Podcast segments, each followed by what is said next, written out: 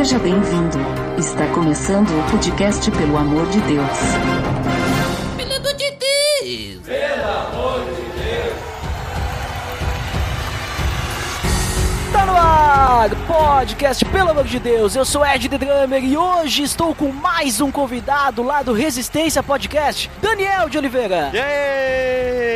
Fala galera, prazer estar participando aqui, né? Convidado pelo Ed, recomendado lá pelo host do Resistência Rodrigo, né? Para poder estar participando do programa. Agradeço ao Ed aí pela oportunidade, pelo espaço que está abrindo, né? O Ed sempre convida, né? Várias pessoas para poder estar participando e eu fico feliz de ser um desses privilegiados de poder estar participando desse programa e espero que eu possa ser útil e que Deus continue me usando, assim como tem me usado lá no Resistência, para quem é ouvinte, e que possa ser útil aqui e uma benção também para os ouvintes aqui do PAD. Claro, Daniel, vai ser, tenho, tenho certeza, tenho certeza, porque pelo que eu percebi, tu, tu é familiar do Rodrigo, né? Isso, eu e o Rodrigo somos primos de primeiro grau. Olha ali, é, talvez então ele tá querendo puxar teu saco, te indicando aí.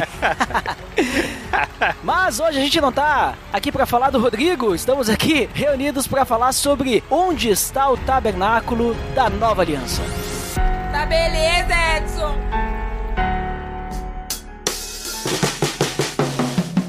Você está escutando o podcast no site pelamordedeus.org.br e vai ao ar sempre nas sextas-feiras, a cada 14 dias. Curta nossa fanpage em facebook.com barra oficial PADD. Também siga no Twitter, através do arroba underline PADD. Ou entre em contato conosco através do e-mail contato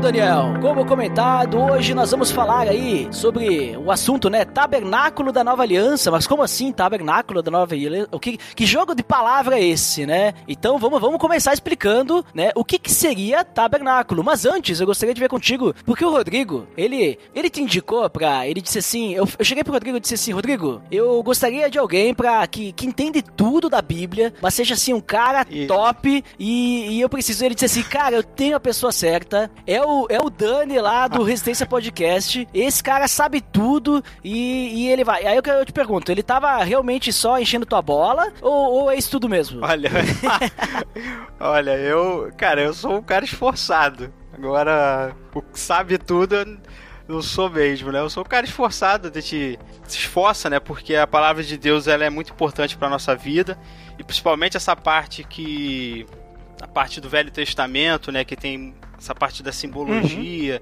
as partes das promessas que são todas referentes a Cristo, a gente tem que buscar entender. A gente, claro que o Novo Testamento é, é- é mais acessível a nós, é uma mensagem mais objetiva, mas quando a gente está caminhando na fé, é bom a gente pegar o Velho Testamento, olhar para o passado e entender todo o processo de Deus na história da humanidade para a gente chegar até aqui e até para a gente poder valorizar o que nós experimentamos hoje. Então, sim, é importante se dedicar ao estudo da Bíblia e é o que eu tenho tentado fazer. Eu espero que eu esteja à altura e que abençoe os ouvintes. Não, mas eu aí. só te coloquei aí no. Te coloquei na fogueira ali, mas na verdade o que o Rodrigo falou, ele disse que tu era um cara esforçado mesmo. Ele usou a mesma palavra que tu falou aí. Que tu era um cara esforçado aí, que estudava, né? E buscava, né, crescer. Mas a pergunta que eu quero fazer antes de tudo é: o Rodrigo te chama de Dani. Tu prefere que a gente chame de Dani ou de Daniel? Como é que tu prefere ser chamado? Cara, se sinta à vontade. Dani é, é mais coisa de família. Minha mãe me chama assim, o Rodrigo chama. Como é que tu é chamado lá no Resistência? Tu tem algum apelido lá, carinhoso ou não?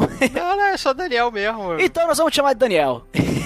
Tá bom, então. Então vamos lá, Daniel. Já quebramos gelo aqui. Vamos começar aí a conversa. Aquela pergunta que comecei ali no início. O que, que é o tabernáculo, então? Ali na antiga aliança, né? No Antigo Testamento, quando Deus está lá, fez aliança com os patriarcas, e a gente chega em Moisés, e aí ele chega para Moisés e diz que ele tem que construir o tal do tabernáculo. O que, que é o tabernáculo? O que, que ele significa, simboliza? Como é que ele era? Vamos começar conversando sobre isso aí. Então, Ed. Bom, o tabernáculo ele foi uma construção, uma tenda, e ela tinha a função de santuário, né?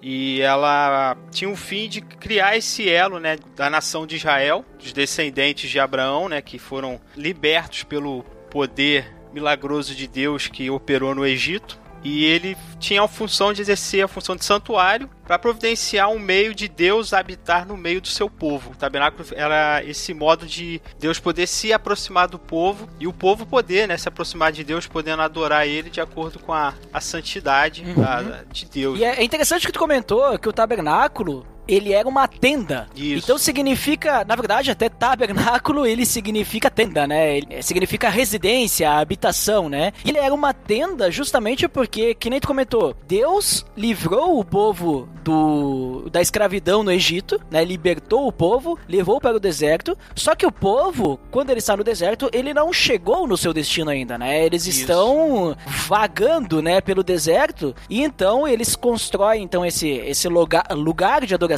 esse lugar também para fazer os sacrifícios, depois a gente pode tocar nesse ponto, mas eles constroem uma tenda, eles não constroem uma casa ou constroem uma, uma, um grande, uma grande edificação, né? Eles constroem uma tenda que é no sentido assim, era feita de panos, né? Era feito de com pilares, né? Madeira, de madeira, isso, né? Era co, co, como é que era o formato disso? Tu sabe alguns alguma, alguns materiais que eram usados, dimensões, alguma coisa assim? É, o tabernáculo ele é ele tem tipo assim divisões, né? É um modo de a gente poder compreender. Mas em síntese ele era um, é um cercado que eles chamavam de átrio, né? E era composto de cortinas e colunas o cercado. E dentro desse cercado ficava a, a construção, né? Que era o tabernáculo onde tinha o santo lugar e o santo dos santos. E em volta esse cercado, que eles chamavam de átrio. Esse átrio ele era, tinha cortinas, tinham colunas feitas de madeira de acácia. Entre essas colunas eles botavam cortinas, né? Que protegiam o lugar, porque era um lugar santo. E essas cortinas, elas tinham 2 metros e 25 de altura. O tabernáculo e o comprimento era de 45 metros por 22,5 de largura. E na entrada desse átrio, né, desse cercado, o pessoal entender melhor, tinha algumas cortinas que tinham a cor púrpura,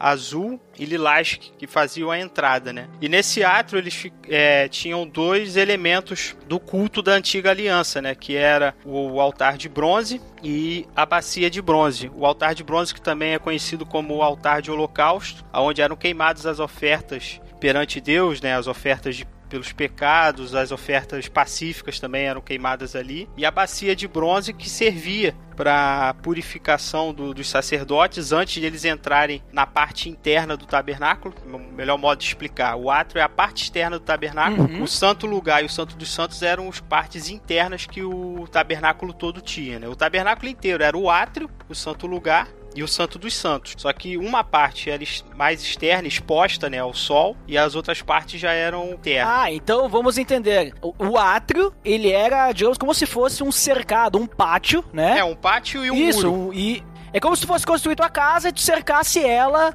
só que em vez de botar uma, um muro ou uma cerca, tu coloca uma cerca de, de panos, né? Isso, a cerca de panos. Isso, e aí nós temos ali a construção ali, localizada do meio para um lado, né? Onde a gente tem então ali o santo lugar e mais ao fundo né, o santo dos santos. Santo dos santos. É interessante a gente falar que o tabernáculo ele também foi construído com a função de proteger o povo, né? A aproximação de Deus no Velho Testamento, ela não era assim, ah, você chega e, sabe, você não pode se aproximar de Deus de, de qualquer jeito. Deus, é ele era um Deus santo e ele estava revelando essa santidade ao povo de Israel. E quando, é interessante quando Moisés ele recebe a tábua dos Dez Mandamentos, né? No Monte Sião, uhum. tem um espetáculo pirotécnico, né? Milagroso de Deus no monte. E o povo fica com medo. O povo fica com medo de se aproximar. E Deus mesmo diz, ele separa alguns espaços ali, diz, ó, daqui para cá ninguém sobe o monte, só Moisés vai subir. E o povo fica com medo. Em Deuteronômio 5, versículo 28, Deus faz um elogio a esse posicionamento do povo, né? Que ele ouviu o que o povo disse, que estava com medo, que não queria encostar no monte, e eles pediram para que Moisés subisse. Não, Moisés, você fala no nosso lugar. Você se aproxima de Deus, a gente não vai chegar, não. E ele fala que o povo disse bem. Porque naquele momento da, da, da história de Israel, o povo ainda estava. Primeiro que eles ainda iam receber a lei, então eles estavam impuros, ainda, ainda não tinham sido purificados do seu pecado. Então eles não realmente não poderiam se aproximar de Deus. Então o tabernáculo também tem essa função de proteger o homem e de nenhum modo de um homem de se aproximar de Deus sem que o seu pecado cause o efeito que não, que não é positivo, que é a punição pelos pecados. Então o tabernáculo também tem essa função de se aproximem de mim, se santifiquem na minha presença, se purifiquem diante de mim, e aí vocês vão ter acesso à minha presença, para que ninguém pudesse sair entrando em contato com Deus e tivesse a sua vida ceifada por estar impuro ou por estar em pecado. Olha só, então, olha só que interessante o que tu tá comentando. Antes do tabernáculo, ninguém, entre aspas, né, porque Deus falava com algumas pessoas, mas ninguém poderia chegar até Deus né, de alguma forma para pedir perdão por seus pecados ou alguma coisa assim. Mas aí quando Moisés sobe a, ao monte, né, que acontece isso que tu tá comentando, que ele desce, ele tá com a glória do Senhor resplandeceu o seu rosto, isso que ele não viu a glória, né? É, é, digamos assim, ele, uhum, ele, ele não, não chegou assim, olhou toda a glória, senão ele mor morreria. Ele não viu a plenitude, isso, ele viu... só Deus manifestou aquilo que Moisés que era que seria suportável para Moisés. Exatamente. E aí tem toda aquela iluminação, né? Então aí Deus manda construir o tabernáculo, porque é uma ordem de Deus, né? Ele até diz como tem que construir. E aí a gente então tem esse átrio onde o povo poderia chegar, e aí Deus ele iria habitar dentro do tabernáculo, lá no Santos dos Santos, Isso. que é o lugar santíssimo. Então, lá dentro do Santos dos Santos, nós teríamos a glória de Deus, onde ninguém poderia entrar, porque senão morreria, exceto Isso. o sumo sacerdote, que daí o sumo sacerdote não era qualquer um, né? Não era qualquer um, e só entrava na presença de Deus uma vez por ano para fazer o pecado de expiação. Uhum.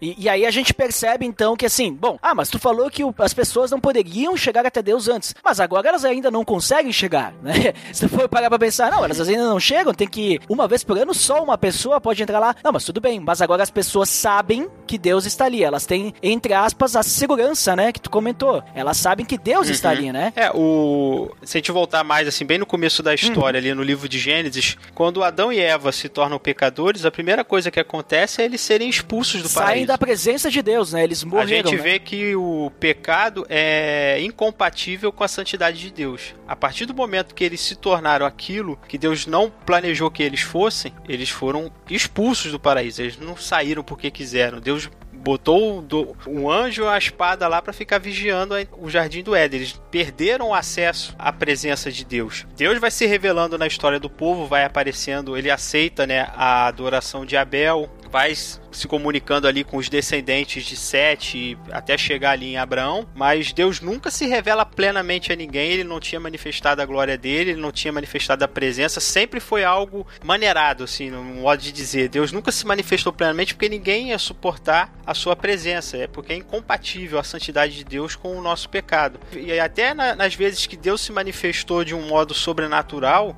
as pessoas temeram. Jacó temeu quando ele viu a Deus, Moisés quando teve o um encontro com Deus através da sarça ardente. A gente tem certeza que eram encontros onde Deus não manifestou sua glória na plenitude, mas mesmo assim as pessoas temeram. E ali no Monte Sinai, quando Deus derramou realmente o seu poder com fogo, trovão, terremoto, trombeta e tudo, o povo, o povo ficou desesperado. A sensação era, era de morte, porque isso é natural, tá, no, na, tá na nossa quando Deus se manifesta, o nosso pecado parece que se manifesta mais forte. A consciência do nosso pecado, a consciência da nossa culpa, a consciência das nossas falhas, e isso nos faz temer a presença de Deus. E o tabernáculo, Deus está querendo reverter isso. Ele não quer que mais nós tenhamos medo e nem que os nossos pecados nos afastem dele. Ele constrói o tabernáculo para que o povo possa se aproximar, possa ter, ter um contato, possa ter uma intimidade e que também sejam purificados e perdoados do seu pecado. E é interessante, então, conforme a história vai andando, o povo eles têm então agora o tabernáculo, onde eram feitos os sacrifícios ali no átrio mesmo, né?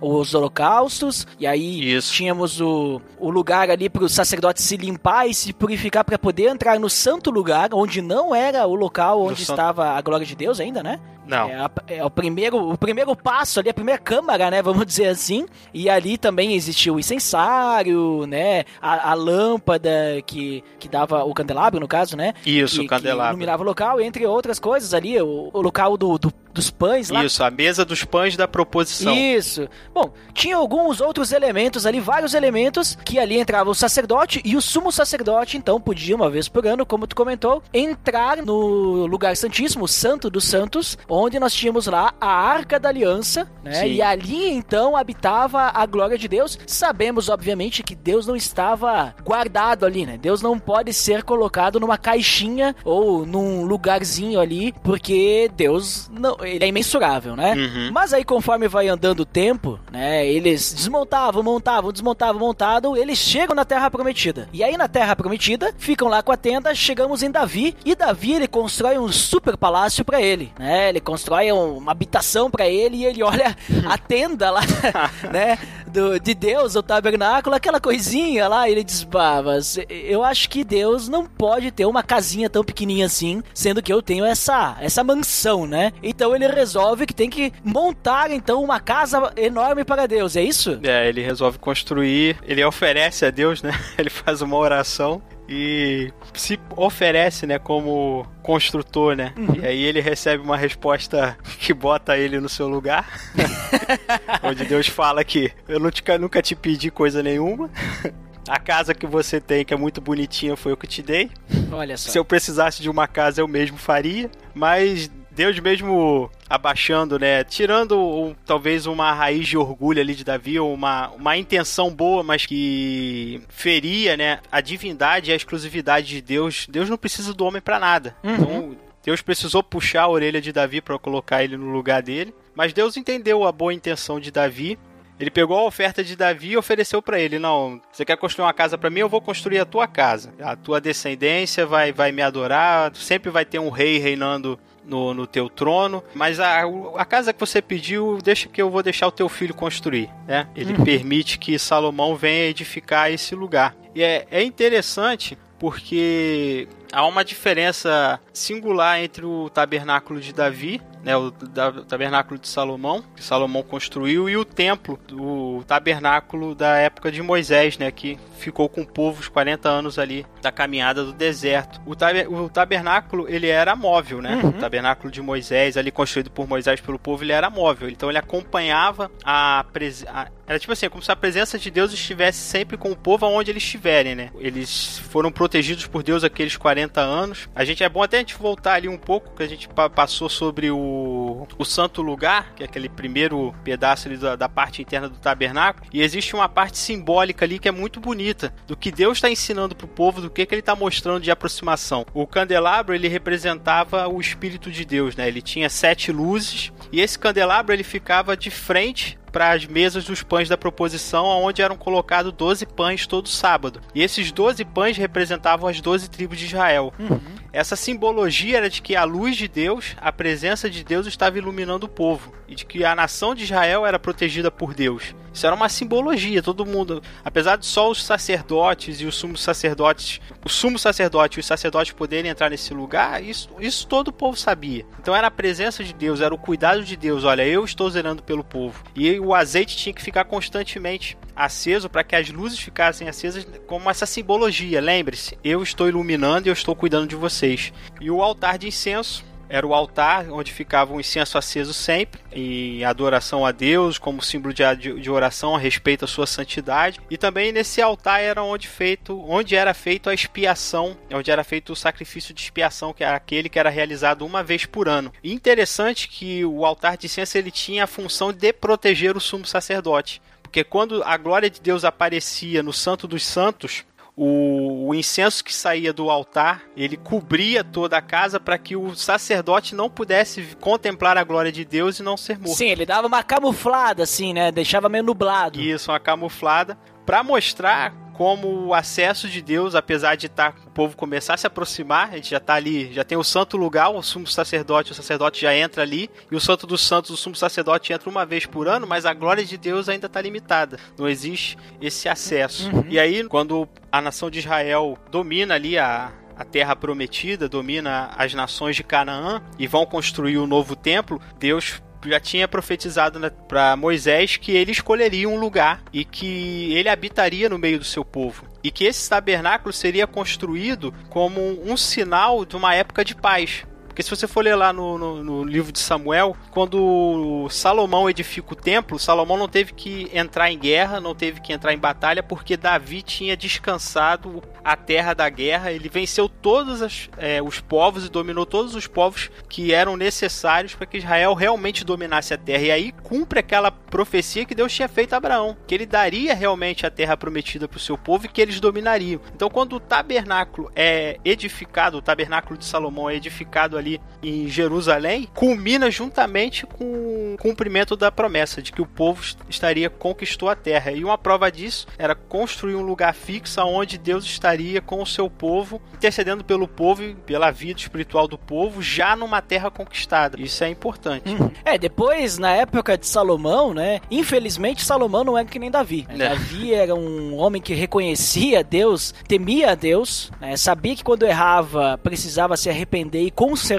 e iria, iria sofrer as consequências, mas Salomão não era. Então, o templo, quando Salomão construiu, acabou até ajudando, né? Ter muitas visitas de outros povos para ele mostrar o templo. Virou, acabou em alguns momentos até sendo um templo de Salomão aí que tem construído recentemente, né? Uhum. O pessoal vai mais para visitar, porque é bonito, é grande, né? Tem muito é. ouro. É, o templo de Salomão atual só tem esse serviço bom, né? Cultural. É. serviço cultural. Vai lá para conhecer a estrutura, para ver uma boa obra de engenharia, mas nada mais. Acho que não tem Santo dos Santos lá, né?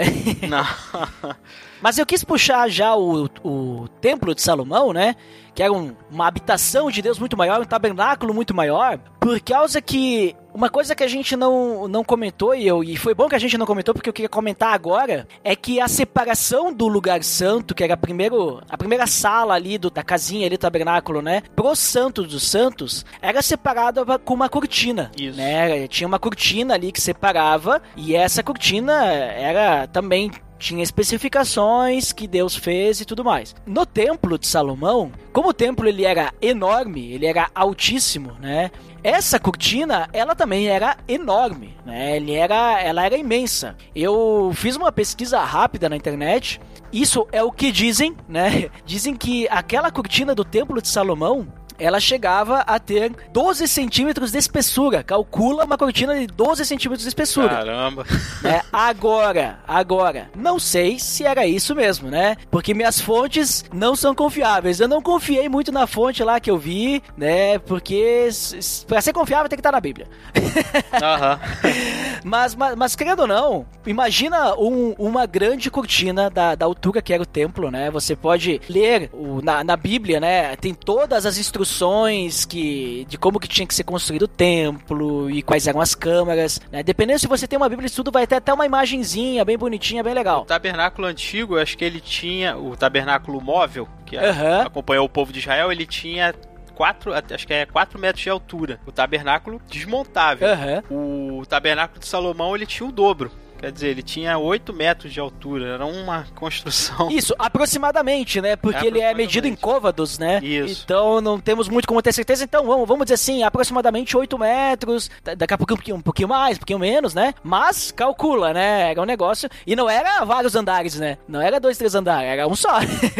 e tudo de ouro, né? Ouro, ah a mega construção. Mas, mas por que, eu tô comentando sobre essa questão do véu? Porque o véu, ele separava, né, no momento ali do, do tabernáculo móvel, né, ele separava ali o lugar santíssimo, a glória de Deus para não tomar conta do lugar santo, né? Sim. E da mesma forma, no templo de Salomão, ele ia, entre aspas, ele ia cumprir a mesma a mesma função, né? Então a ideia era a mesma, né? Só que era um lugar muito maior, né? Era essa que era a diferença, né? Sim, sim, é. Cara, o véu ele continua com aquela simbologia. Olha, vocês têm acesso a mim, mas o acesso é limitado. Quanto o véu tivesse no templo, a glória de Deus, a manifestação, a aproximação plena do homem de Deus ainda não estava perfeita. Pecado, as falhas, isso sempre iam impedir o homem de realmente ter aquele contato pleno, de resgatar aquilo que o homem tinha no jardim do Éden, de poder se aproximar de Deus, de não ter medo, de não ter pavor. O tabernáculo representava essa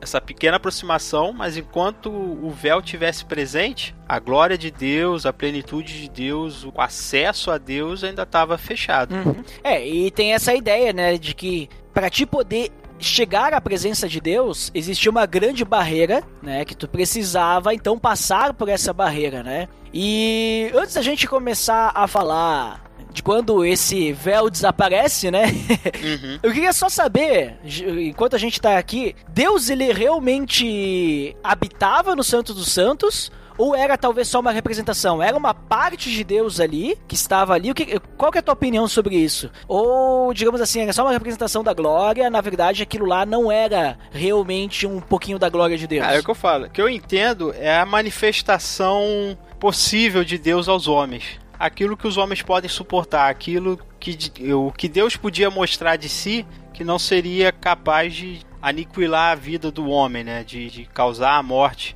por causa do que o homem é em relação ao que Deus é. A não ser que ele não cumprisse todas as coisas que deveriam ser Todos os feitas. ritos. Isso, deveriam ser feitas antes de chegar naquele momento, né? de antes de chegar naquele momento, porque se o sacerdote entrasse no Santo dos Santos, fora da, da prescrição, era, o, era fulminado, morria na hora. Então tinha todo um ritual, tinha todo um, um ritual de purificação, de limpeza, de lavagem. Ele tinha que se lavar, tinha que of- oferecer sacrifício pelos próprios pecados, para depois se aproximar lá, se aproximar. E com com incenso, né, com a casa cheia de incenso, cheia de fumaça, para que a glória de Deus ficasse abafada. Porque se, mesmo purificado, aspergido com sangue, se ele chegasse lá e a fumaça não protegesse ele da, da visão da glória de Deus, alguma coisa de não muito boa ia acontecer. A gente vê pela própria oração de Salomão, quando ele edifica o templo, que ele reconhece que Deus não ia caber na, na- naquela casa. Ele faz uma das orações mais bonitas da, da palavra de Deus, onde ele reconhece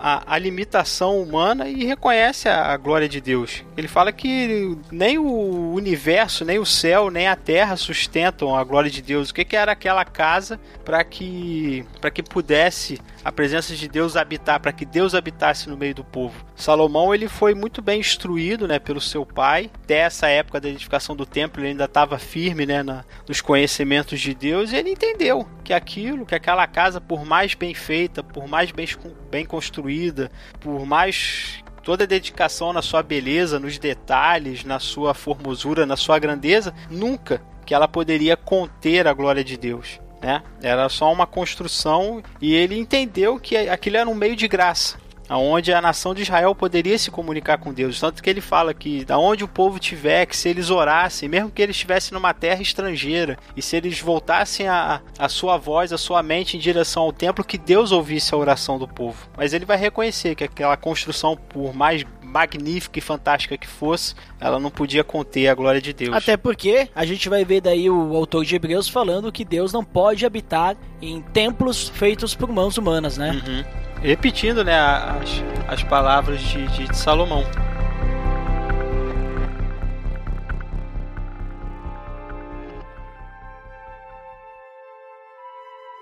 Bem, Daniel. A gente viu então, a gente conversou ali sobre o tabernáculo, né? Sobre o templo, que é um tabernáculo eh, não móvel, né? O tabernáculo móvel e o não móvel. Uhum. Só que o que acontece? Esse tabernáculo aí, o templo de Salomão, né? Ele é destruído pelos inimigos, porque Israel, apesar de ter Deus em sua presença de uma forma simbólica, né? Porque Deus, como tu falou, onde quer que eles estivessem, Deus estaria com eles, né? Uhum. Mas apesar de ter ali esse grande templo, eles não foram fiéis a Deus. Então os, eles foram acabaram indo pro exílio e aí depois eles voltam, reconstroem o templo daquele jeito, né? Não fica a mesma coisa. E aí a gente chega na época de Jesus, a gente tem ali o templo de, Her- de- de Herodes, né, Né? também, que é o templo de Jerusalém. Né? É um templo diferente. É a segunda reforma, né, do, do templo. É.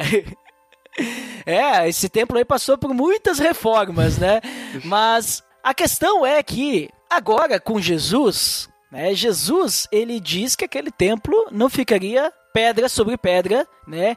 E Jesus, quando ele se sacrifica naquela cruz, ele muda algumas coisas, né? Na, na relação do templo. A gente sabe que Jesus ele muda algumas coisas em questão da lei, através do seu sacrifício, mas também na questão do templo, do tabernáculo. Uhum. Então, nós temos duas, duas questões importantes sobre o tabernáculo. O que, que Jesus faz com o tabernáculo através do seu sacrifício e qual que é o simbolismo, o significado do véu se rasgar? Porque quando Jesus ele morre na cruz, diz que teve terremotos, né, e tudo mais, e o véu se rasgou. Por que, que é tão importante dizer que o véu se rasgou? Então, Ed, a melhor modo de a gente tratar a questão do tabernáculo é entender é, evolução e objetivo. Deus tem um objetivo em relação ao tabernáculo. O tabernáculo ele sempre representou o quê? Que a gente vem falando aqui desde o começo do programa, a presença de Deus no meio do seu povo. E aí Deus, come, é, Deus se revelou a história da, na história da humanidade. A história de Israel começa ali principalmente com Abraão, com o chamado dele, com as promessas que foram feitas a ele, da escolha dele, da descendência dele de como um povo separado, consagrado a Deus, de que os filhos dele seriam filhos de Deus, servos de Deus, etc, etc. Um bom modo de a gente entender o, o objetivo e a gente vê que o Velho Testamento ele já está falando daqui, ele começa a falar daquilo e chegar no objetivo de Deus, de Deus habitar realmente no seu povo, mas habitar de um modo de que a presença de Deus não mais entre, não mais apareça, que ele se manifeste ao seu povo e as pessoas morram. E as pessoas caiam fulminadas por causa dos seus pecados, por causa das suas culpas. Mas que Deus se manifeste e as pessoas fiquem vivas e possam contemplar, possam estar diante da presença dele. Tem uma nova vida. Isso, tem uma nova vida. Em Números capítulo 11, conta a história de Moisés, né? Moisés estava sobrecarregado na sua liderança do povo de Israel e Deus levanta 70 anciões para que ajudem Moisés a liderar o povo, porque era muita gente para Moisés dar conta. Então, no texto diz que Deus tira do espírito que ele tinha derramado sobre Moisés e esse espírito é repartido nessas 70 pessoas. E elas começam a profetizar e falar e louvar a Deus e grandecê-lo. E Josué, vendo esse. Josué era o auxiliar de Moisés ali, né? Que depois foi nomeado para substituí-lo, mas até então ele estava ali como um discípulo, né, tentando para cooperar com Moisés, mas ainda não tinha sido escolhido por Deus como tal, como substituto de, de Moisés. Ele fica enciumado de Moisés. Ah, Moisés, que isso? Você está repartindo o teu poder espiritual, a tua autoridade com esses homens. E aí Moisés vira para ele e fala: Você tem ciúmes de mim? Tomara que todo o povo do Senhor fosse profeta, que o Senhor lhes desse o seu espírito. Moisés ele tem uma visão espiritual do, do, real sentido da presença de Deus, de que Deus habitasse no seu povo, que o Espírito de Deus fosse derramado sobre o seu povo. O interessante nessa, nessas perguntas de, de templo, a gente vai lá em João capítulo 4, quando Jesus conversa com a mulher samaritana, e ela faz perguntas, ela está preocupada com o templo, ela está preocupada com a adoração, com quem estava com a razão, se era os samaritanos que na época da divisão do, do, do, reino, né? Quando Salomão pisa na bola, Deus levanta uma outra pessoa e o reino é dividido. Israel se divide entre Judá e Israel. As doze tribos se dividem, né? Cada uma fica para um lado. Mas o templo ainda era o templo de Salomão e Deus deveria ser adorado ali, porque foi, foi a ordenança que ele deu de que quando eles entrassem na Terra Prometida, eles só deveriam adorar ali no templo construído em Jerusalém. Eles acabam, por causa dessa divisão, constroem um outro templo em Samaria porque estavam com medo de que a adoração no templo de Israel causasse, fizesse os, os que se dividiram retornar e apoiar a família de Davi, mas isso não acaba acontecendo. Então tem essa divisão entre os judeus e os samaritanos. Né? Os judeus adoravam o Deus de Israel em Jerusalém e os samaritanos adoravam no monte ali em Samaria. E aí ela chega para Jesus cheio de dúvidas: quem está certo? A gente adora no. São os judeus que adoram no, em Jerusalém ou somos nós que adoramos aqui? E Jesus vira para ela: Olha, podes crer-me que a hora vem, quando nem neste monte, nem em Jerusalém adorareis o Pai. Vós adorais o que não conheceis, nós adoramos o que conhecemos, porque é a salvação dos judeus vem dos judeus. Mas vem a hora, e já chegou, em que os verdadeiros adoradores adorarão o Pai em espírito e em verdade, porque são estes que o Pai procura para seus adoradores. Jesus, ele, ela está perguntando de templo e Jesus leva o, o assunto para o objetivo. Olha, o templo é legal, o, o, o, templo teve a sua função, teve o seu papel, mas o objetivo de Deus era habitar no meio de vocês. O objetivo de Deus era habitar dentro do coração de vocês. O objetivo sempre foi o objetivo do meu Pai habitar no meio de vocês. Mas os seus pecados e tudo que vocês fizeram de errado impediram essa presença. Mas agora eu vim para acabar com isso. E agora Deus realmente vai habitar no meio do seu povo e vai habitar através do seu espírito e ele vai habitar dentro de vocês. E a gente vê como é que Jesus, numa simples conversa, ele já encerra o assunto templo de modo objetivo e leva a samaritana a entender qual era o objetivo? Deus nunca quis ficar eternamente sendo adorado num lugar, ele nunca quis que o povo ficasse ali, sabe, do lado de fora e só é o sacerdote que entra num pedaço e só o sumo sacerdote que consegue entrar no outro, no outro pedaço uma vez por ano. A intenção de Deus era que todos, todos entrassem no Santo dos Santos, aonde a presença dele se manifesta com verdade, se manifesta com poder, se manifesta com glória. Mas não ia mais essa presença se manifestar para matar, não ia essa presença mais se manifestar para punir, não ia mais essa presença se manifestar para julgar, mas essa presença ia se manifestar para demonstrar o seu amor e demonstrar sua graça. Eu sou o Deus de vocês e vocês são o meu povo, comunhão. Esse sempre foi o objetivo de Deus. E o tabernáculo, tanto o primeiro tabernáculo quanto o segundo tabernáculo, eles eram construções transitórias. Eles tinham tempo e lugar para acontecerem, mas tinham tempo e hora para acabar. E o tempo e a hora de acabar seria o dia que Deus derramaria o seu espírito sobre o seu povo, como Moisés muito bem entendeu, cumprindo esse, esse anseio de Moisés. Né? Moisés já estava muitos anos atrás já entendendo qual era o propósito de Deus. Quem dera que todos vocês profetizassem. Quem dera que em vocês o Espírito Santo fosse derramado. Exatamente, porque a gente vê isso aí que tu acabou de comentar, além dessa conversa da com a mulher samaritana, né? Nós vemos até o próprio autor de Hebreus. Lá, se você dá uma olhadinha em Hebreus 8, Hebreus 9, você vai conseguir dar uma olhadinha ali, entender sobre a questão do sacerdote, sobre o templo, o tabernáculo, né? O que, que Hebreus está comparando com Jesus. É bem interessante como Hebreus trabalha isso até porque os destinatários da carta eram judeus, né? Que não estavam conseguindo se livrar do templo, né? Como tu comentou, se livrar de práticas e, é, e religiosidades, né? Mas a gente percebe ali que é, é exatamente isso que tu comentou, que antes só o sumo sacerdote entrava no Santo dos Santos uma vez por ano e o Espírito Santo ele nos mostrava através disso que ainda não tinha sido demonstrado, manifestado um caminho até Deus em que o, o adorador, né, em que o, o, no caso, o servo de Deus, ele pudesse ser transformado. Uhum. Porque ele oferecia seu sacrifício, quem era que fazia o sacrifício era o sacerdote, o sumo sacerdote, uma vez por ano, entrava lá, falava do, né, levava os pecados do povo para serem pagos e tudo mais, mas a consciência do, do adorador ali, né, ficava na mesma. Né? E, uhum. Mas só que Deus está procurando o verdadeiro adorador que adora em espírito e em verdade, não, não alguém que simplesmente pega lá um novilho novilho, manda lá e vai lá, o novilho vai pagar o meu pecado, né? E é interessante que então nesse ponto, aquele véu separando sempre estava lembrando, né, as pessoas, olha, nós não somos puros o sufi suficiente para chegar até Deus. Isso. E é interessante também o que tu comentou dessa conversa com a samaritana, que Jesus diz, não é assim, tu entendeu errado. E aí quando Jesus morre, que eu comentei do véu, né, aquele véu se rasga, demonstrando que agora nós podemos passar direto por ali. Não há mais nada que nos separa de Deus. Só que a gente não pode sozinho. Assim como o sumo sacerdote tinha que se purificar para chegar até Deus, isso não mudou. Nós ainda não podemos chegar de forma pecaminosa ou com a nossa roupa de pecado até Deus. Mas a gente vê lá João 14:6, versículo clássico, que Jesus ele é o caminho até Deus, né? Isso. Jesus é quem nos leva até Deus. Jesus ele é o nosso sumo sacerdote. Inclusive, quer saber mais sobre o sumo sacerdote? Quem é o nosso sumo sacerdote?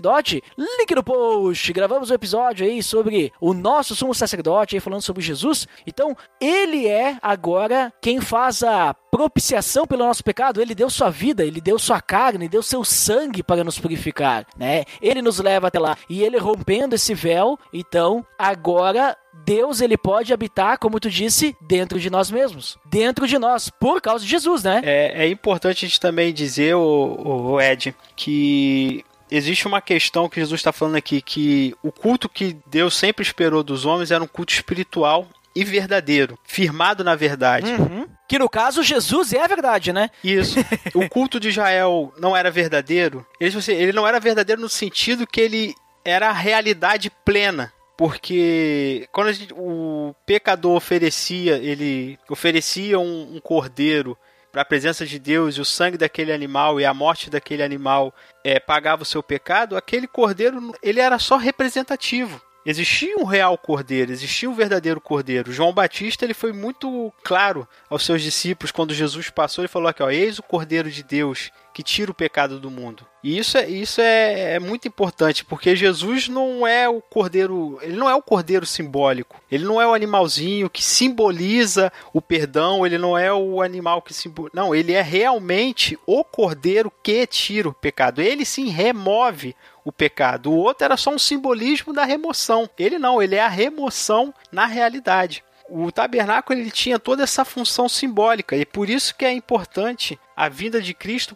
porque ele traz a realidade, a plenitude daquilo que era só sombra e que era só simbolismo. João Calvino ele faz uma observação sobre essa conversa de Jesus com a mulher samaritana e ele pergunta, né? Às vezes a gente pergunta, oh, o culto da lei não era espiritual? Ele, visto que Deus é sempre imutável, ele não aprovou desde o princípio do mundo qualquer outro culto além daquele que é espiritual e que se harmoniza com a sua própria natureza. Isso é sobejamente atestado pelo próprio Moisés, que declara em muitas passagens que a lei não tem outro objetivo senão que o povo se una a Deus com fé e numa consciência plura. Mas declara-se ainda claramente pelos profetas quando atacam com severidade a hipocrisia do povo, porque pensavam que satisfaziam a Deus com sacrifícios e exibição externa. Mas enquanto o culto divino sob a lei era espiritual, o mesmo estava envolvido ainda de muitas cerimônias externas que se assemelhavam a algo carnal, terreno. Por essa razão, o apóstolo Paulo ele chama as cerimônias da antiga lei, né, do Velho Testamento, essas cerimônias que eram praticadas no, no tabernáculo antigo, como elementos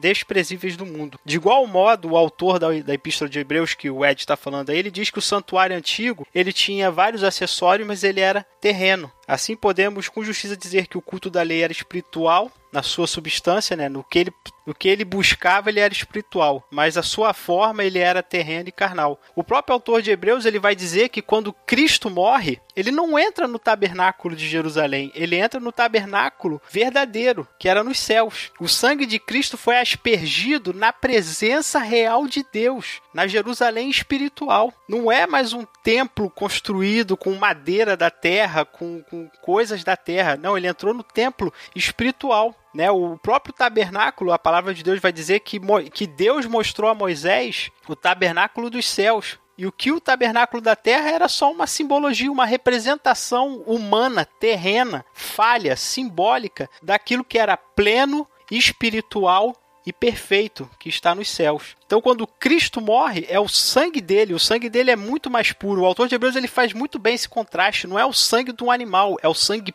puro do Deus Filho. Não é mais o tabernáculo humano, é o tabernáculo divino. E não é mais o santo dos santos aonde parte da glória de Deus se manifestava, é o verdadeiro santo dos santos aonde a plenitude de Deus estava presente. Então o sacrifício de Cristo é perfeito, completo, santo, suficientemente forte e poderoso para nos purificar dos nossos pecados e nos lavar das nossas concupiscências, das nossas dos nossos males, das nossas pecados, realmente de rasgar o nosso elo com Adão e nos trazer de volta para a presença de Deus, nos trazer de volta ali para o jardim, para onde Deus estava e onde o homem tinha plena comunhão com Deus. Uhum. Nossa, é, isso, é exatamente isso que eu, que eu percebo assim, quando a gente vê a forma assim como Cristo ele completa, né? Ele consegue pegar todos os elementos, né, do que a gente tinha e colocar em si mesmo, né, simbolicamente, né? Se a gente for analisar tudo, a gente vai ver que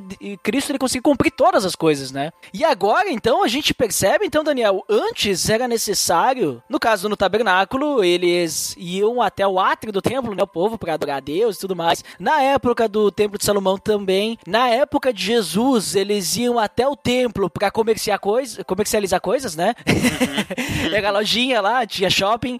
Não, tô brincando. Mas as pessoas tinham que ir até o templo para adorar a Deus, mas agora não é mais assim. Nós não precisamos mais ir a algum lugar para adorar, de, adorar a Deus, né? Porque Deus habita na gente. Uma vez que nós, né, estamos justificados pelo sangue de Cristo. Sim. Então, a questão, assim, pra gente finalizar, Daniel, uma vez que nós, nós agora somos o templo, e como tu comentou muito bem, é, é uma questão mais espiritual agora, vai mais profundamente ainda, vai numa questão de relacionamento com Deus, né? Vai além de apenas um lugarzinho ali onde a gente vai lá, faz algumas coisinhas, dá uma limpadinha aí e deu, né? É algo além disso. Uma vez que nós somos o templo do Espírito Santo, nós somos o templo onde Deus habita com a sua glória, purificados por Cristo, sendo Cristo, entre aspas, o, o nosso incenso, o nosso véu, né? Aquilo que, digamos assim, purifica, aquilo que é a lente, né? Que não deixa a ira de Deus nos queimar, porque Jesus Cristo está na frente, né, recebendo né, e justificando o nosso pecado. Uma vez que a gente então vive assim, nós somos o templo agora. Como é que nós temos que viver então, já que a gente é o templo? O que, que isso significa? Mudou a nossa vida? Continua a mesma? Ou a gente tem algum dever, alguma obrigação? A gente deve viver de alguma forma diferente? Eu sei que a gente meio que já comentou a resposta, mas é só para frisar, de certa forma, uma aplicaçãozinha prática mais clara para o nosso ouvinte aí. Então, a morte de Cristo tem um objetivo. O que nos separava do Santo dos Santos? Os nossos pecados. Cristo morre justamente para que os nossos pecados não, não façam mais separação entre nós e Deus. A partir do momento que nós temos acesso a Deus, significa que o pecado morreu em nós, que o poder, a influência que ele tinha sobre as nossas vidas foi dissipado pelo poder e pelo lavar regenerador do sangue de Cristo e pela habitação do Espírito Santo em nós. O Espírito Santo, ele vem para nos santificar e para restaurar a imagem de Deus que nós perdemos quando Adão resolveu não ser mais a imagem e semelhança de Deus. Jesus morre no nosso lugar, cumpre a lei e nos justifica, e aí o Espírito Santo habita em nós. E a partir desse momento que o Espírito Santo habita em nós, ele nos regenera. Ele muda o nosso modo de enxergar a vida, ele muda o nosso caráter, os nossos temperamentos, as nossas atitudes, porque ele está nos moldando a imagem daquele que é perfeito, daquele que é santo, daquele que é justo. Mas isso tudo é um processo. Uhum. A gente fala, né, que é o processo de santificação. Ninguém vai virar santo 100% do, da noite pro dia. Mas algo acontece, algo muda. Primeiro, a consciência do pecado. A gente sabe, a gente, quando a gente é pecador afastado de Deus, a gente não liga pro pecado. A gente peca, a gente não se importa com Deus, a gente não quer nem se aproximar de Deus. Quando a gente se converte, quando o Espírito Santo realmente muda a nossa vida, essa, essa, esse nosso posicionamento muda. Nós queremos estar na presença de Deus, nós amamos aquilo que Deus é e também queremos ser aquilo que Deus planejou que nós fôssemos. Então nós começamos a viver a vida segundo os valores e os atributos de Deus. A gente começa a ser contra as práticas e, cons e conseguimos enxergar em nós aquilo que é errado e aquilo que e também conseguimos ver o que é certo e aquilo que deve ser praticado, que traz benefício para para a vida humana. Porque Jesus mesmo disse que ele veio para nos dar vida, e vida é abundância. Quando Jesus fala sobre isso, ele está falando sobre qualidade de vida, está falando sobre o que é viver, sobre qual é a, a, a real manifestação, qual é a, o propósito real de Deus nos ter criado de viver em sociedade, de viver em família. Deus começa a colocar os seus planos na nossa vida e nós começamos a viver de acordo com esses planos e projetos. E começamos a viver aquela vida que Deus planejou, onde nós nos amamos, nos entendemos, nos compreendemos, aonde nós ajudamos uns aos outros, aonde nós cooperamos uns com os outros, diferente da vida que a sociedade vive por aí, que é cada um por si, se cada um puder pisar em cima do outro, pisa para poder crescer na vida, para poder ganhar, para poder ser rico rico, poderoso, forte, o que for. A gente perde esses valores e ganha os valores do reino, aonde o que vale é ser bom, é ser justo, é ser santo, ser correto e ajudar os outros. Amar o próximo como a ti mesmo e é Deus acima de todas as coisas. É isso aí. Tenho a mesma visão que tu, Daniel. Né? Nessa questão, né? Uma vez que agora nós temos o Espírito Santo, o Espírito Santo, que nem Jesus ele comenta, ele é o nosso. Ele iria enviar o consolador, né? O ajudador. Então, ele através do Espírito Santo, a gente consegue perceber o pecado e tudo mais, porque ele nos mostra. Mas só que para isso nós precisamos de uma entrega, né? Então nós precisamos deixar-nos encher-se do Espírito Santo, né? Aquilo que Paulo fala em Efésios, que a gente, ele fala, né, sobre não se embriaguem com vinho, mas encham-se do Espírito Santo, na, questão de que a gente tem que estar tá cheio do Espírito Santo realmente. A gente uhum. pega e olha para exemplos de fé. A gente citou, inclusive no episódio recente, inclusive, link no post, a gente falou sobre Estevão, que é o, um dos, o primeiro mártir, né, da igreja, e ele era um cara cheio do Espírito Santo. Ele era tão cheio do Espírito Santo que até para se defender, o Espírito Santo o capacitava. Né, para defender a sua fé e, e para deixar a sua vontade, a sua saúde, a sua vida terrena de lado em, em função de querer propagar o evangelho, né? Porque não é mais ele quem vive, mas agora é Cristo que vive na vida dele. Sim. E assim deve ser conosco. Cristo agora vive na nossa vida, que nem Paulo fala também, né? Nós temos que estar cheios do Espírito Santo, porque agora nós temos, nós somos, né, a habitação dele, né? E por esse, motivo não tem mais espaço para pecado. Que nem tu falou, é uma transformação, né? É um caminho, né? É um caminhar. Mas conforme a gente vai deixando Deus agir mais na nossa vida, o Espírito Santo agir, Jesus Cristo nos mostrar, né? A sua verdade, conforme a gente vai andando nesse caminho, mais a gente vai caminhando para frente. Com certeza. E é isso que, que Paulo quer nos dizer lá em Romanos 12, quando ele pede que a gente se ofereça como um sacrifício vivo, santo e agradável. Né? E, ele, digamos assim, se você ainda pensa nessa questão do templo da sua vida e sacrifícios, é esse o sacrifício que Deus quer, o sacrifício dos verdadeiros adoradores que adoram em espírito em verdade. É a gente ser um sacrifício santo e agradável a Deus, né? E o que, que é esse sacrifício? É nós não nos amoldarmos ao padrão desse mundo, que é o que tu acabou de comentar, Daniel. É a gente se transformar pela renovação da mente, né? Nós deixarmos sermos transformados, né? Nós, transfor nós deixarmos o Espírito Santo nos transformar, para que a gente possa experimentar a vontade de Deus, que ela é boa, perfeita e agradável. Aí sim, nós vamos estar indo na direção, e que nem tu mesmo comentou, a plenitude da glória de Deus, a plenitude da perfeição, talvez, provavelmente, a gente não vai alcançar nessa vida terrena, mas a gente vai ter toda a eternidade para viver com Deus e ser semelhantes a Cristo, né? Estarmos mais próximos de Deus. Né? É, essa, essa é a promessa de Deus, né? A plenitude talvez né, não nos será alcançável nessa terra, mas a plenitude com certeza nós vamos alcançar quando Cristo voltar e aí ele vai romper finalmente tudo, tudo aquilo que nos impede de manifestar a glória de Deus. Mas a gente como igreja, a gente nunca, como templo do Senhor, a gente não pode ficar ah, é... esperando a eternidade, né? Isso, né? Esperando a eternidade. Deus já nos capacitou, o Espírito Santo já está dentro de nós e nós temos sim muito o que dar, muito o que oferecer. O apóstolo Paulo ele vai falar sobre isso em Gálatas 5, quando ele fala sobre as obras da carne e a obra do Espírito. E será que não está faltando no mundo o fruto que o Espírito dá na nossa vida? Será que o mundo não está precisando de amor? Será que o mundo não está precisando de alegria? Será que o mundo não está precisando de paz? Inclusive, se você quiser saber mais sobre fruto do espírito, link no post aí da série Fruto do Espírito. Isso aí. Será que o mundo não está precisando de, bon... de benignidade, de bondade, de fidelidade, de pessoas mansas, de pessoas que tenham domínio próprio sobre Exatamente. si? Né? Uhum. O mundo precisa disso. O apóstolo Paulo mesmo ele acho que vai dizer que a sociedade como um todo anseia pela manifestação dos filhos de Deus. E o apóstolo Paulo, ele, quando ele fala para as igrejas, ele fala: o que, que vocês ganharam quando vocês viviam conforme o curso do pecado? Vocês não ganharam nada. Era só tristeza, era só pecado, só compulsão. E a ira, a certeza da ira, do julgamento divino sobre vocês, vocês não ganharam nada sendo pecadores. E Deus tem nos oferecido a vida. É o melhor que a gente. Essa vida é tão passageira, né? A gente vai com sorte aí, estão vivendo até os 90 anos, né? E muitos chegam nessa idade e não vivem tão bem. E a vida é tão curta para a gente continuar sendo preso ao pecado, preso às coisas antigas, podendo manifestar a glória de Deus.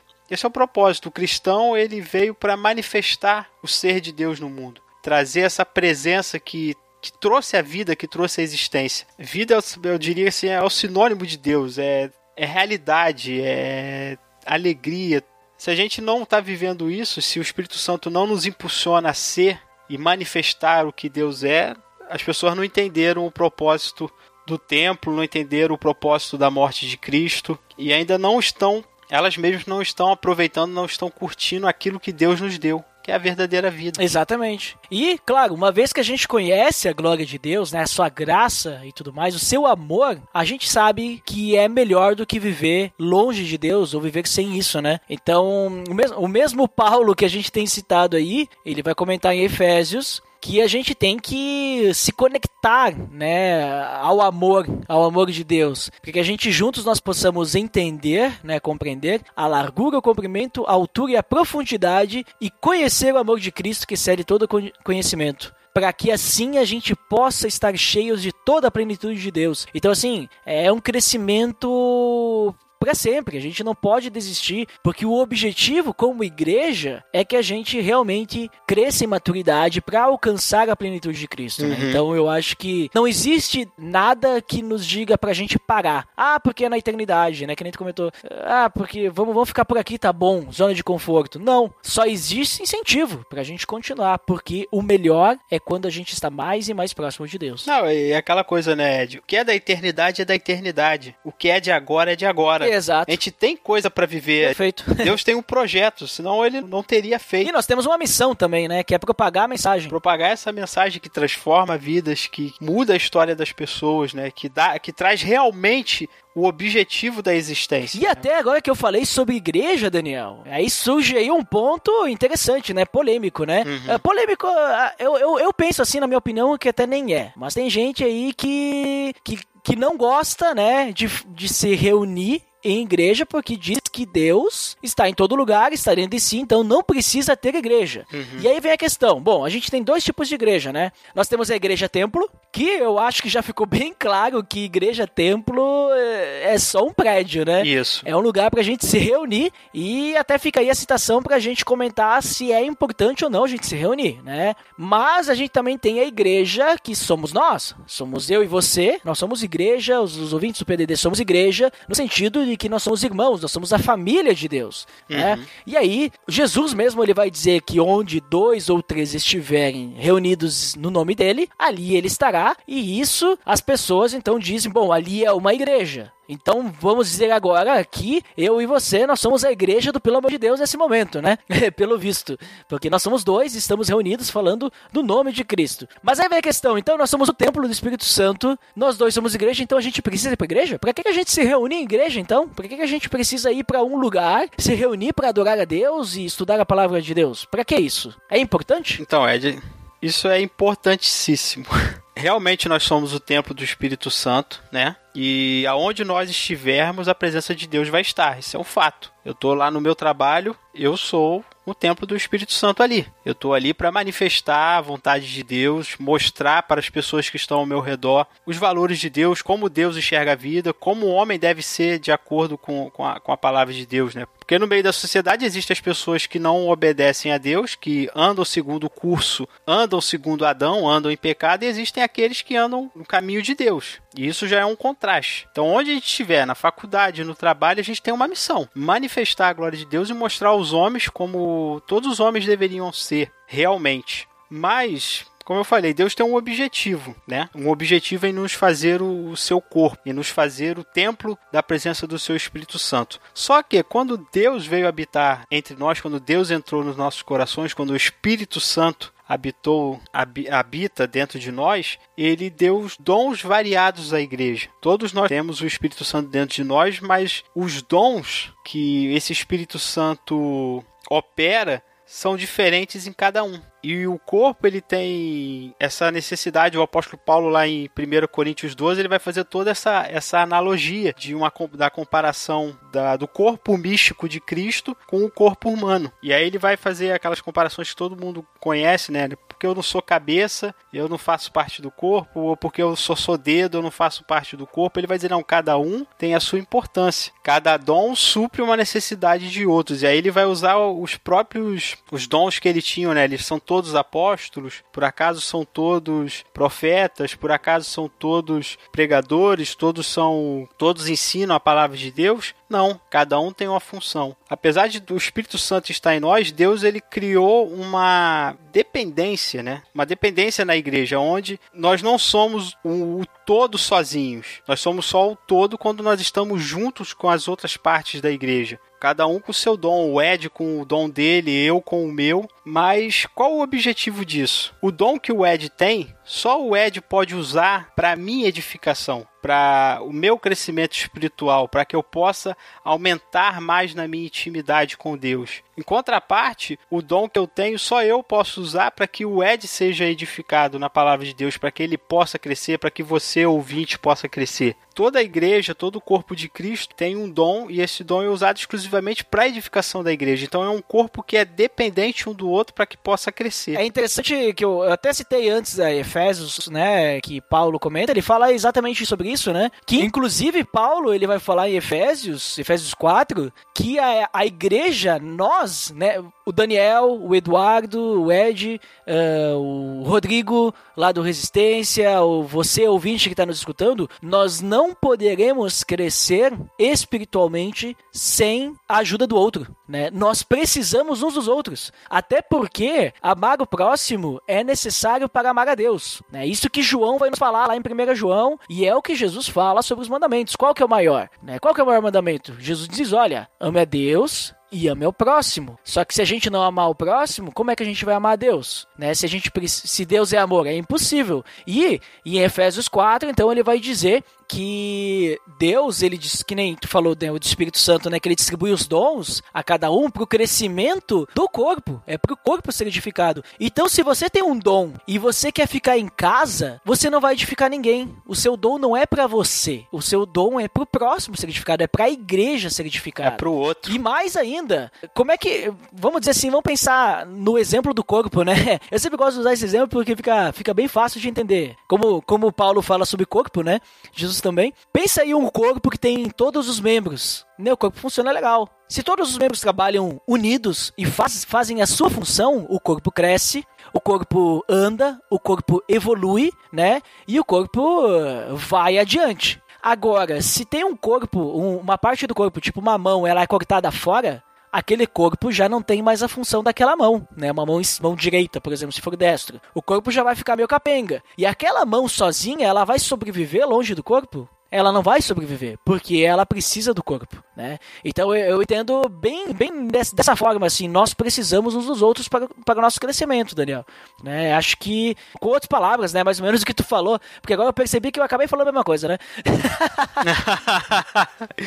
é, é, é muito interessante isso, porque seria uma não realidade, seria uma incompatível a gente viver a fé, seria impossível a gente experimentar a fé né, experimentar a experiência de ter Deus dentro de nós sem essa manifestação de amor ao próximo. Uhum. Eu gosto muito do capítulo 1 de Romanos, quando o apóstolo Paulo, ele no, no início da sua carta, ele mostra um desejo incrível, um, um desejo de estar de se encontrar com, com os romanos, e ele diz assim que há muito tempo desejo ver-vos a fim de repartir convosco algum dom espiritual, para que sejais confirmados, isto é, para que em vossa companhia reciprocamente nos confortemos por intermédio da nossa fé mútua, vossa e minha porque não quero, irmãos, que ignoreis que muitas vezes me propus ir ter convosco, no que tenho sido até agora impedido, para conseguir igualmente entre vós algum fruto, como também entre outros dos gentios, pois sou devedor tanto a gregos como a bárbaros, tanto a sábios como a ignorantes. Por isso, quanto está em mim, estou pronto a anunciar o evangelho também a vós outros em Roma. Uhum. Cara, é inconcebível a gente. Tipo assim, a gente recebeu o evangelho o evangelho nos chegou, nós, sabemos, nós ficamos sabendo do amor de Deus, que existe um Deus, que ele é criador do universo e que nós, como seres humanos, estávamos perdidos, estávamos condenados, perdidos, destinados à ira, destinados ao inferno. Ele decidiu nos salvar, nos reconciliar consigo mesmo, nos deu o seu filho. O seu filho morre em nosso lugar, o seu filho derrama o Espírito Santo sobre a nossa vida, conserta a nossa natureza e nós não amamos esse Deus e não, e não conseguimos amar nem a, e não conseguimos amar aqueles a quem esse Deus amou, sendo que nós somos um desses amados. É impossível, cara, é incompatível você tentar viver o evangelho se você não ama a Deus e você não ama aqueles que foram amados por Deus e aqueles que a palavra nos deixa bem claro que Deus ama o mundo todo, então você tem que amar o mundo inteiro também, aqueles que pelo menos estão ao seu redor, que são alvo da mesma glória, da mesma graça e do mesmo amor de Deus. É incompatível você ser pego por esse amor e não querer compartilhar isso. O amor de Deus nos impulsiona a compartilhar. E eu vejo aqui o apóstolo Paulo com esse desejo, com esse fervor. Eu quero encontrar os romanos, eu preciso vê-los. E o desejo dele de encontrá-los é porque ele quer repartir o que ele tem, aquilo que ele ganhou. Ele tá cheio de graça, ele tá cheio de amor, ele tá cheio de dom espiritual, ele tá cheio de sabedoria, ele tá cheio de conhecimento de Deus e ele, e ele sabe que aquilo não é para ele. Ele sabe que, sim, é para ele. Ele ganhou aquilo, abençoou a vida dele, mas ele sabe do mesmo modo que abençoa a minha vida, isso precisa abençoar a vida daquele romano. E eu vou lá. E ele não se conteve, ele escreveu uma carta. Já que eu não posso chegar aí, a minha carta chega. Eu vou amar vocês através de palavras. Então, é incompatível, cara. Não, não tem como você viver, você guardar esse amor de Deus para você. Nem Deus guardou esse amor dele só para ele. Não ficou lá quietinho. Deus não ficou guardado, guardou o amor dele lá no céu e não repartiu com ninguém. Ele repartiu pela humanidade toda. Ele nos deu vida e a gente vai ficar ali não amando, não querendo estar junto daquelas de gente boa, de gente de Deus. Esse é o questionamento que eu faço, que as pessoas às vezes não entendem. As pessoas estão com raiva, tem raiva de igreja, tem raiva de pessoas. Raiva de igreja, assim, eu sei que as pessoas às vezes têm raiva de, da instituição, ou do que for, do, do, da, da, do sistema, mas como é que a gente pode deixar de amar aquele que foi amado por Deus? Como é que a gente pode deixar de amar aquele que tem o Espírito do Senhor? O Espírito de Deus me faz amá-lo. O Espírito de Deus me faz querer estar perto dele, igual as pessoas queriam estar perto de Cristo, igual várias pessoas queriam estar perto do apóstolo Paulo, igual o apóstolo Paulo queria estar perto dos romanos. O apóstolo Paulo não se gabava porque ele era o apóstolo. Ele sabia que se ele fosse em Roma, ele também seria muito abençoado por aqueles irmãos de Roma, porque o mesmo Espírito Santo que estava sobre ele habitava naqueles romanos.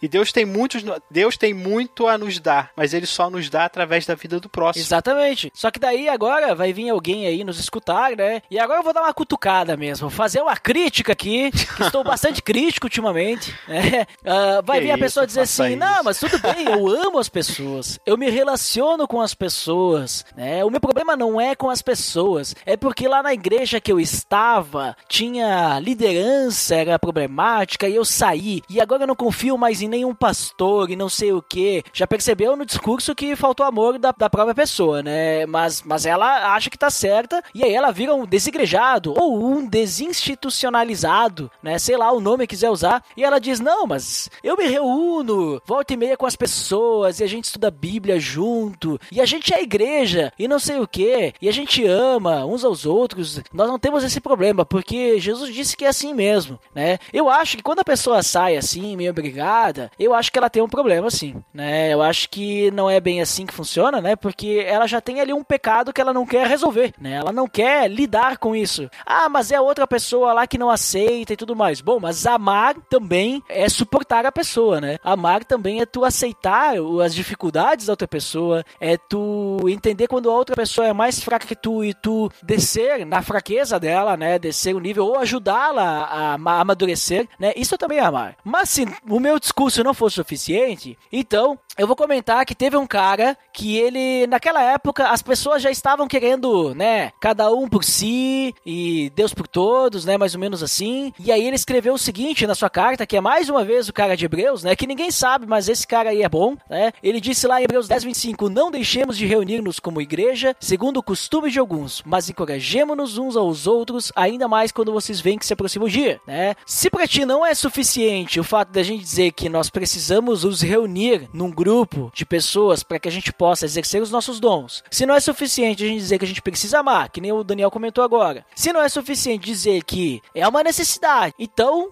fica aí o que o autor de Hebreus diz assim, ó, vai lá e se reúne, é importante porque nós precisamos estar juntos uns dos outros. Sozinhos nós não somos nada, né? Eu acho que se não não não convencer com todas as outras coisas aí que a gente falou que tudo tem base bíblica, né, Daniel? Tu uhum. comentou várias aí, passagens aí na, na, nas entrelinhas da, das tuas frases. Então fica aí direto aí esse versículo aí. E, e, mesmo que talvez aí tu vai dizer, ah, mas isso não é o que tá dizendo. Não, é o que tá dizendo sim, né? Se a gente for olhar o contexto ali de Hebreus, o que ele tá falando, né? Ele tá falando realmente isso, né? As pessoas não queriam mais estar juntas umas com as outras. Elas queriam, né, se separar, queriam fazer cada um por si, queriam ir naquelas suas tradições e tudo mais. E ele diz: não, ó, continuem se reunindo porque é importante importante. Nós precisamos estar juntos, principalmente porque cada vez está pior a situação. Né? Sozinhos a gente não vai para lugar nenhum e a gente sabe que isso é verdade. É isso que acontece. Quando a pessoa ela abandona a igreja, ela quer ficar sozinha, ela não, não consegue se reerguer sozinha. Né? Eu tenho percebido isso, eu sou líder de jovens e é o que eu mais percebo acontecer. O jovem saiu da igreja, né?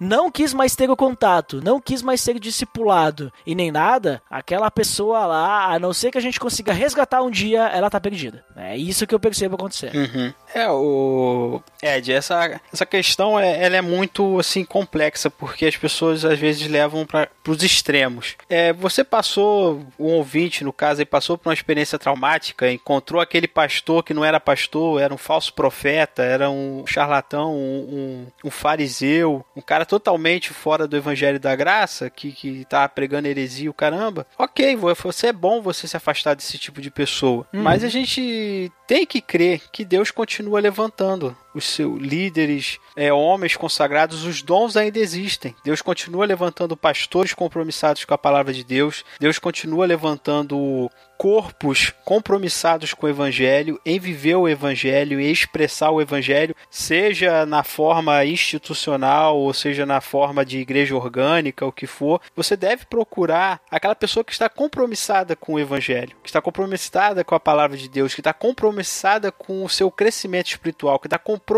em te carregar nas costas, em chorar contigo, em rir contigo, em orar contigo, em estudar a palavra com você. É muito difícil quando a gente parte por esse caminho da solidão, eu vou buscar Deus sozinho, só eu e Deus, porque ninguém presta, porque a gente está se iludindo. E segundo, a gente está dizendo que a obra de Deus deu errado. E isso é um perigo. Uhum. Exatamente. Deus, Deus abandonou a obra dele, a igreja, então. A igreja que a gente está falando aqui, gente, não é igreja templo, não é igreja bandeira de uma, de uma, de uma instituição, a gente está falando a igreja de Cristo. Isso, exatamente. A igreja universal, aquela que a gente não identifica pela, pelas bandeiras institucionais, a gente identifica pelo sangue do Cordeiro, de gente transformada, de gente convertida. Nós andarmos juntos sempre com as mesmas pessoas para podermos ajudarmos uns aos outros, né? Aquele grupo, vamos dizer assim. Uns aos outros aquela galera boa, aquela galera que vive a fé, aquela galera que soma, aquela galera que tá ali para te levar, aquela galera que te leva para a cruz do Calvário, aquela galera que te leva para Cristo, que te leva E uns ajudarem aos, aos outros a evangelizar, obviamente, também. Né? Porque né? isso é muito perigoso, porque Jesus mesmo ele diz que aonde Deus semeou o trigo, o inimigo foi lá e semeou o joio. E aí você está dizendo que o diabo está vencendo, que só tem joio. E para onde você olha só tem joio. Isso, isso, é uma, isso não é uma verdade. Deus venceu. Jesus ele foi bem enfático, o reino de Deus está chegando sobre o mundo. E Jesus disse que ele que ninguém vence, ninguém entra na casa do, do valente sem antes amarrá-lo. Jesus triunfou sobre as sobre as hostes, sobre as potestades, sobre os demônios, sobre o que for. E além disso, Jesus convence o homem, do, convence até hoje, como ele convenceu no passado, ele continua convencendo até hoje sobre o pecado e sobre a justiça. Então existem sim servos de Deus fiéis à palavra de Deus. Existem sim pastores compromissados com o verdadeiro pastoreio, que não estão compromissados com, em ganhar dinheiro, que não estão compromissados em enganar o povo, eles estão compromissados em levar as pessoas para o céu, em aproximar as pessoas de Deus. E às vezes a gente se fecha, eu sei, eu já passei por isso. Eu já fui machucado, já machuquei os outros também e já quebrei a cara né, nesses caminhos da igreja. Isso acontece. Nós somos humanos, nós somos falhos, mas a gente se levanta e anda. Deus continua sustentando a igreja. Eu não sei se o caso aí de, de eu, fiz, eu fui logo no extremo, né, do, de um herege, mas talvez o seu pastor possa ter passado por um momento de erro, por um momento de afastamento da palavra de Deus, por um momento de tentação e caiu e o que foi,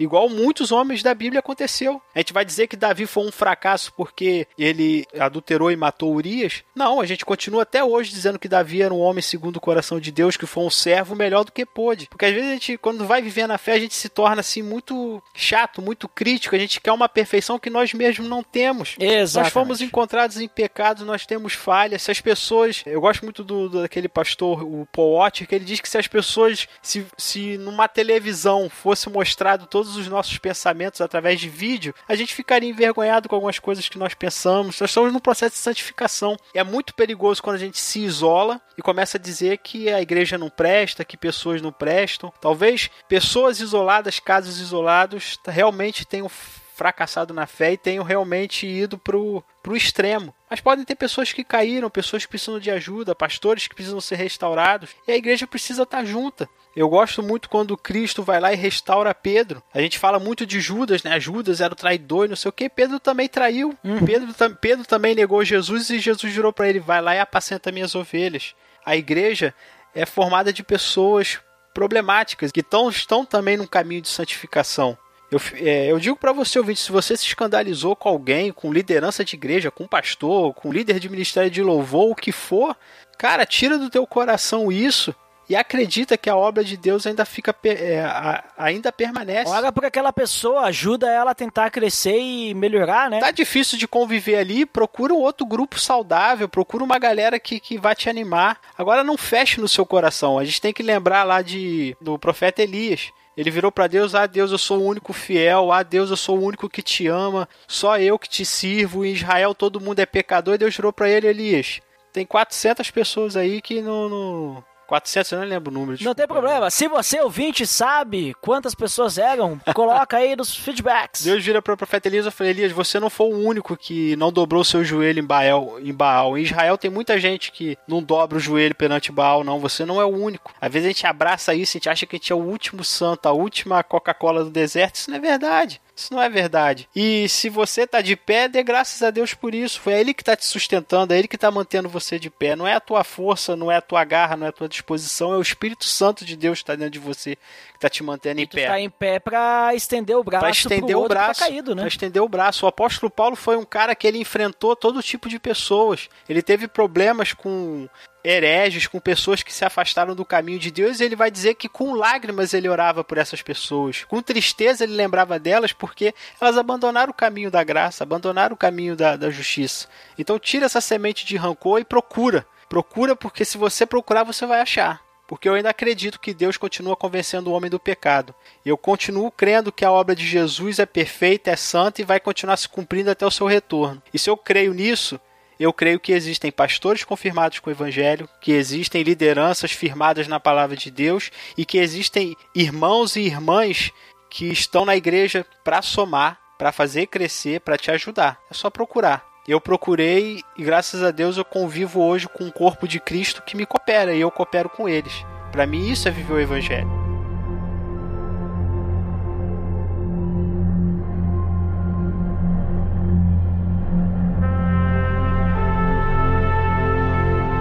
Muito bem, Daniel. Grande papo aí, muito bom. Gostei bastante aí da nossa conversa, porque acho que ficou bem claro aí que hoje nós somos, né, o templo, né, e não precisamos mais do templo, né? Somos nós o tabernáculo agora, nós somos o, o lugar santo e o, o, santo dos santos e, e, temos a glória e temos o incenso dentro da Não, não. Também nem tanto, né? Não, não tem não tem fumaça dentro da gente aí, né? Ai, mas o pessoal conseguiu entender aí que agora nós então somos a habitação de Deus, do Espírito Santo, isso tudo graças a Jesus Cristo. Então, vamos para as considerações finais. Deixe suas considerações finais aí, Daniel, que você finalmente considera e depois já deixa aí então já vai onde é que o pessoal pode encontrar. Beleza. Então, pessoal, a minha consideração final é, são as palavras de Paulo quando Paulo ele tá ciente que ele tá para morrer, que ele tá para ter um encontro com Cristo, a perseguição tava ficando mais forte e intensa. E ele faz uma declaração que para mim é fantástica e para mim mostra a maturidade e a visão espiritual que o apóstolo Paulo tem. Ele diz que o morrer é lucro, mas que ele estava dividido. Porque se ele morre, ele encontrar Jesus e isso seria o, a plenitude para ele. Mas ele sabe que se ele continua vivo e que se, se Deus escolhesse que ele permanecesse vivo, ele continuaria apoiando a igreja. Ele continuaria sendo útil, edificando a vida daquelas pessoas por quem Jesus morreu. E eu gostaria que você, ouvinte, tivesse essa essa mesma maturidade, essa mesma percepção de vida, esse mesmo objetivo de vida. Você só existe por um objetivo: manifestar a glória de Deus. O mundo precisa que você manifeste a glória de Deus. Pessoas precisam ser cuidadas por você. É através de você que Deus toca o mundo. Ele nos escolheu para isso. O corpo de Cristo. Nós somos o corpo de Cristo. Ele é o cabeça. Nós somos o, o, os membros de Jesus no mundo. Jesus subiu aos céus e nos confiou essa missão de que nós tocássemos o mundo em nome dele.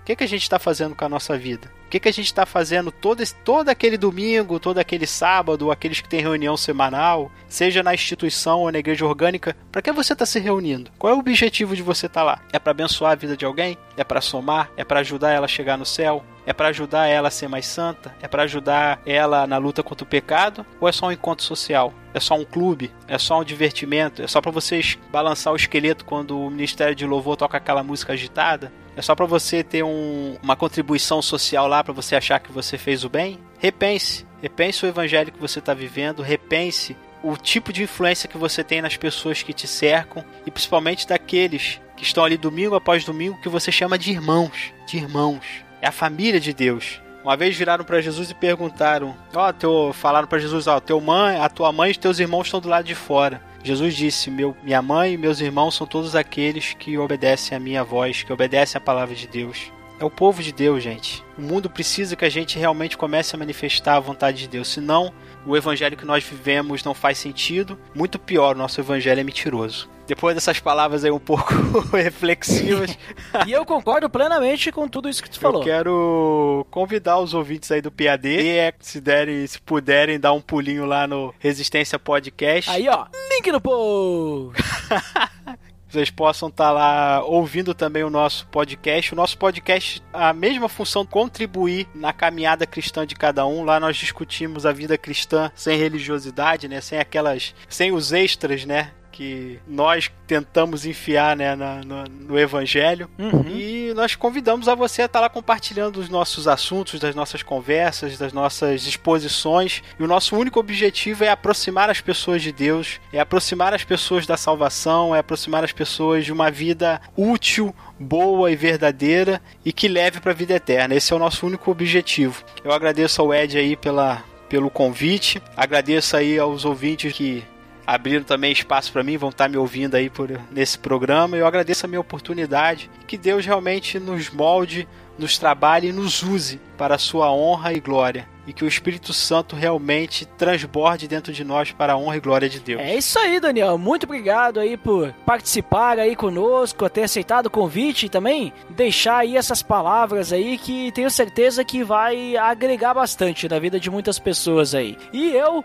então, eu concluo hoje que, como a gente comentou, né? Nós somos o templo do Espírito Santo. Eu não vou falar a mesma coisa que o Daniel falou, porque vai ser só repetitivo. Então eu vou comentar algo diferente como nós somos o templo do Espírito Santo, nós somos. É, não precisamos mais de um tabernáculo móvel ou fixo hoje para chegar até Deus, que a gente faça a gente, a gente honre isso, né?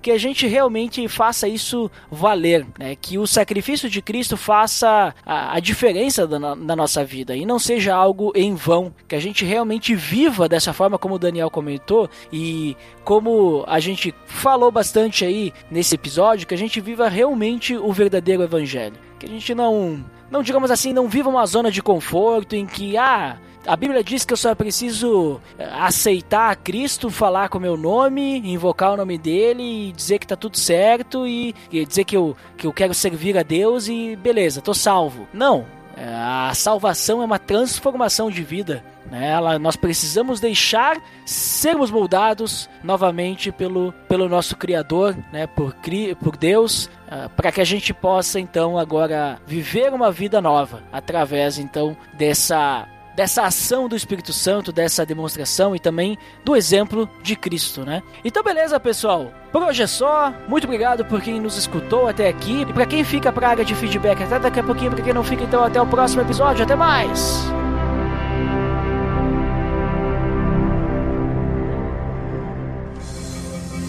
Atenção!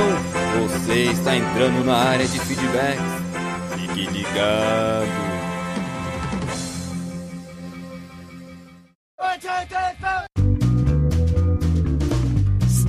Estamos na área de feedbacks do PDD. Uau!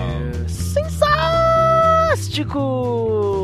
É, hoje eu vou falar numa forma bem pachorrenta. Olha só, Dandeco, que é uma pessoa dandy, e já nota, né? Que são né, sinônimos quase, né, Dandeco? É, é um, sou um cara batraque. Mas, Dandeco, você que é uma pessoa inoxidável, ou seja, que tem brilho, Vale lembrar o nosso vídeo, qual é? É, numa forma pândega, eu digo que é o pelamordedeus.org.br barra feed barra podcast. E você aí que não é uma pessoa taciturna, né? Pode acessar aí o nosso iTunes, né? E deixar as avaliações, as estrelinhas. Acessando diretamente o pelamordedeus.org.br barra iTunes. E Dandeco, vamos sim, então, aos feedbacks. Do episódio 135, a gente falou sobre Estevão, o primeiro mártir cristão. E quem que foi o primeiro? Ah, foi ele, o Rodrigo Toim. Opa, o que, que ele disse? Deus abençoe a nós todos.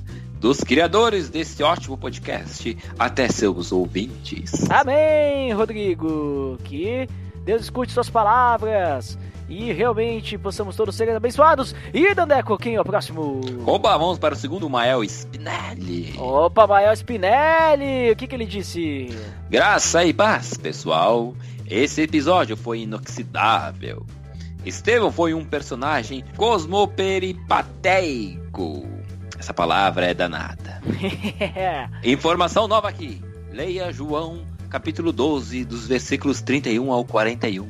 E veja um link do Estevão Isaías. Olha ali, hein? Fica a dica então aí pra você ler na sua Bíblia. Aí esse capítulo 12 do Evangelho de João, dos versículos 35 ao versículo 41. Pra você pegar esse link aí entre Estevão e Isaías e ver se você consegue entender aí. Eu li lá, bem interessante, o que o Mael Spinelli deixou para nós, adicionando, porque o Mael Spinelli é uma pessoa, né, historiograficamente sensível, né, Dandeco?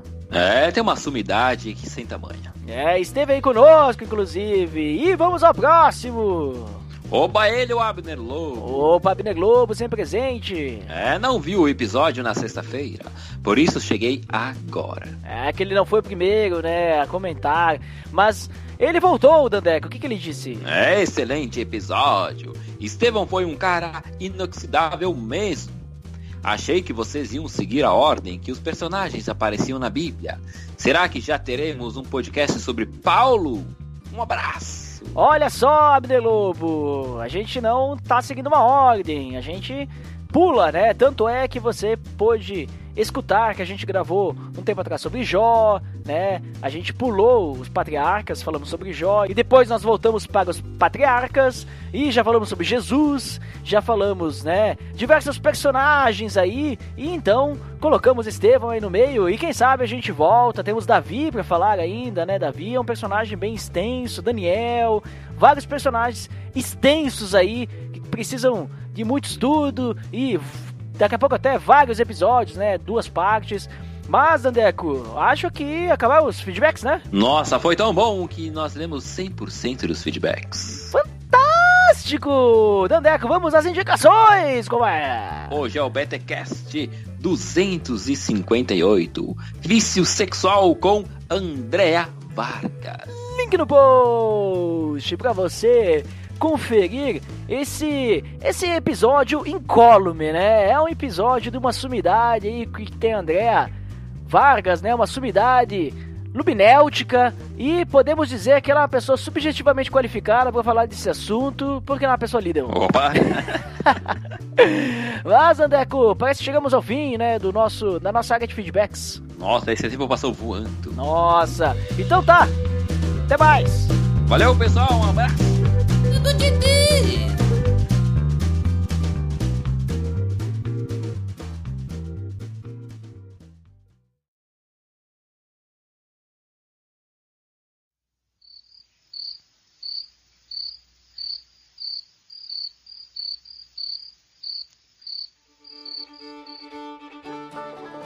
Eu, eu, eu, eu quase ia te cortar naquela hora lá, eu achei sensacional ali o. Tu falou o pensamento ali sobre. de Davi, né? Eu nunca tinha pensado dessa forma que Deus diz: eu, eu vou construir a tua casa, no sentido da aliança que ele faz com Davi, a aliança davídica, né? Eu Isso. nunca tinha pensado assim que Davi quer construir uma casa pra Deus, mas Deus diz: eu vou construir a tua casa, não no sentido casa, edificação, mas a tua casa, a tua família, né? Tua descendência. Eu nunca tinha pensado dessa forma. Sensacional. Mas daí eu não quis te cortar porque tu tava embalado.